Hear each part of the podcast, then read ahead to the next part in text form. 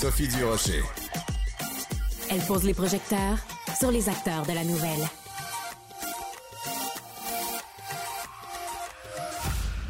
Depuis jeudi, depuis euh, qu'on a appris euh, cet incendie dans un immeuble du Vieux-Montréal qui aurait fait jusqu'à sept morts, je pense que le Québec au complet est très touché de cette histoire-là.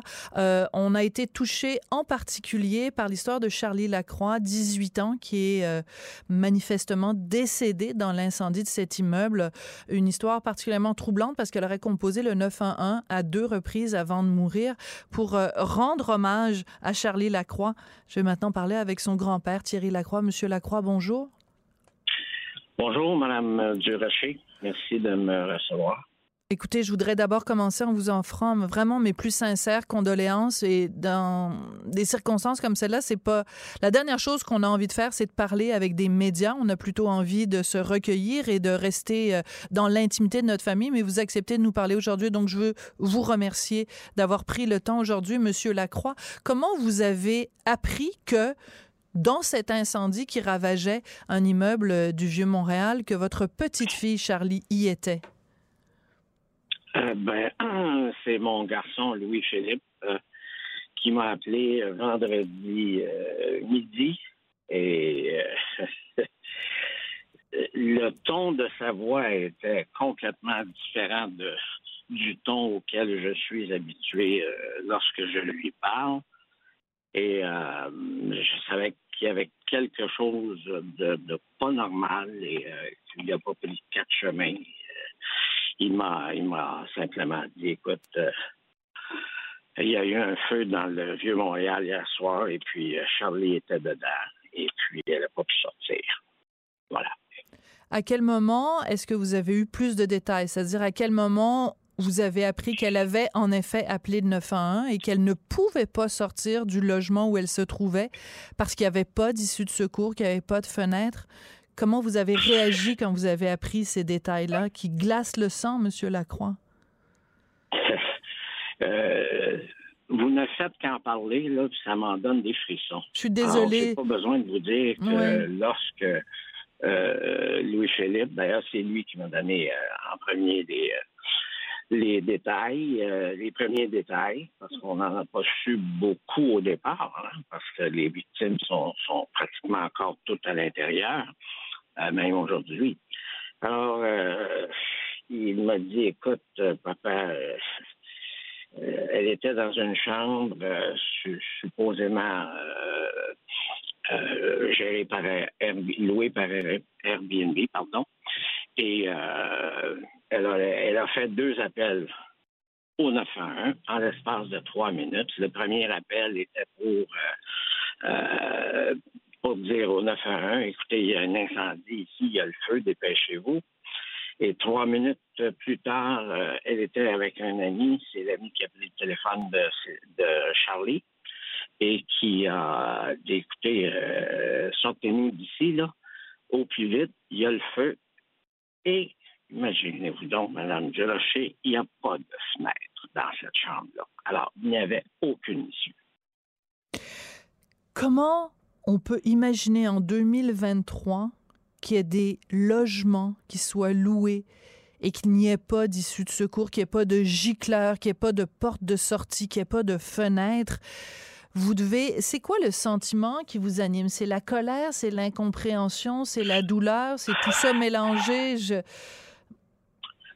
Ben, écoutez, c'est évidemment au départ la douleur parce que les victimes, sauf une qui a été sortie euh, des décombres, les victimes sont toutes encore à l'intérieur.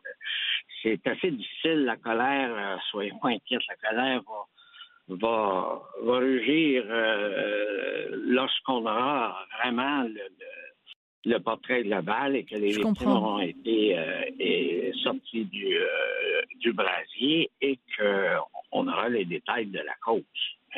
Pour le moment, euh, on essaie.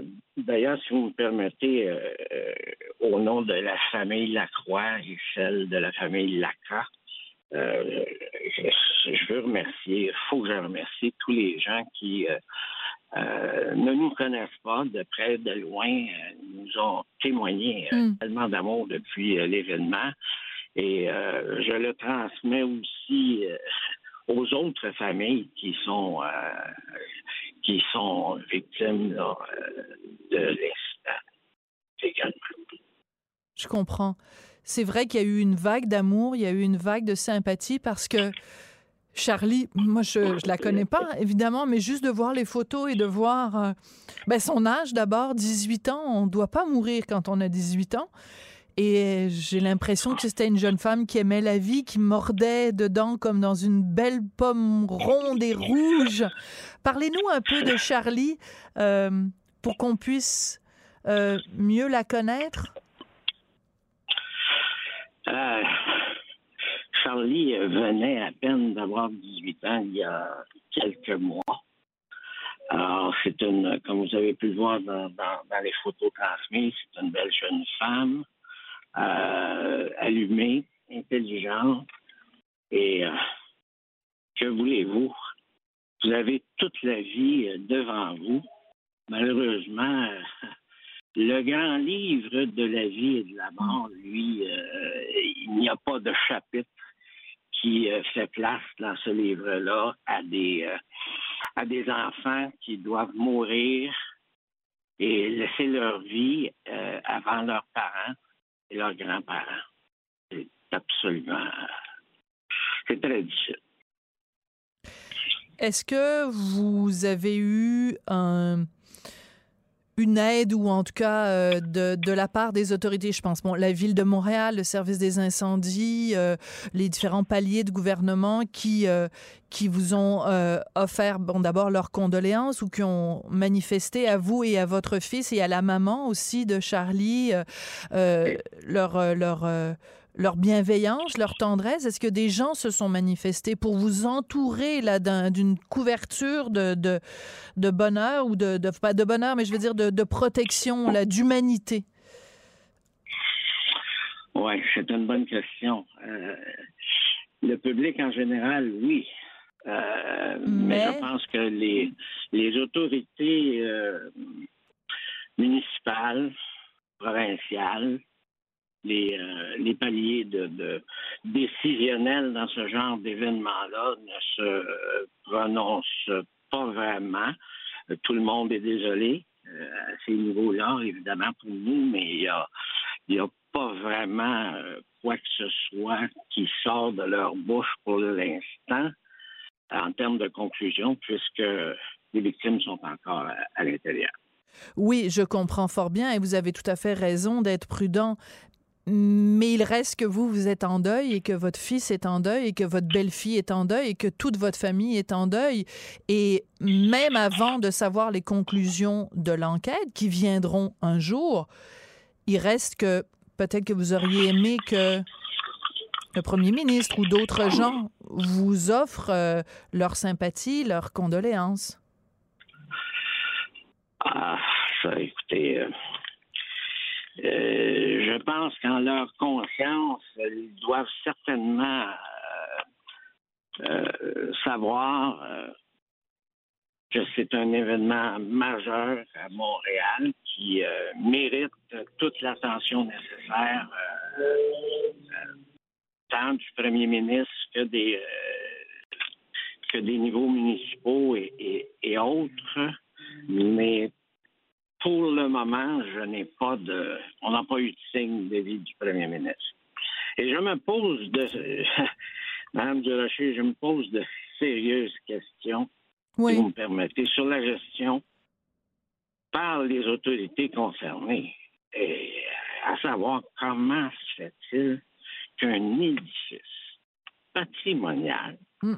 dans le vieux Montréal peut opérer en impunité, sans permis, euh, sans, euh, sans la sécurité nécessaire qui entoure un édifice comme celui-ci lorsqu'on veut le, louer, sans avoir le droit de le louer. Euh, vous savez, 1000 appartements et plus sont en location sur les plateformes d'Airbnb seulement dans le vieux Montréal. Vous avez entièrement, vous avez entièrement raison, Monsieur Lacroix, et euh, ce sont des questions qui euh, réclament des réponses et euh, je pense que toute la pression doit être mise sur les autorités pour euh, obtenir ces réponses-là. Entre-temps, je vous offre à nouveau, au nom, en mon nom personnel et au nom de toute l'équipe ici à Cube Radio, vraiment nos condoléances les plus sincères par euh, la magie des, des, ondes et la magie du numérique. Je vous, je vous prends dans mes bras, Monsieur Lacroix. Vous m'avez l'air d'un, grand papa particulièrement sympathique et euh, je compatis vraiment à votre douleur. Et euh, on va continuer à penser très fort à Charlie Lacroix, votre petite fille décédée jeudi dernier. Mes condoléances à nouveau. Merci d'avoir pris le temps de nous parler, Monsieur Lacroix. C'est très apprécié. Merci. Merci. Je voudrais remercier également mon équipe, euh, Tristan Brunet-Dupont à la réalisation, la mise en onde, Marianne Bessette à la recherche. Merci et à très bientôt.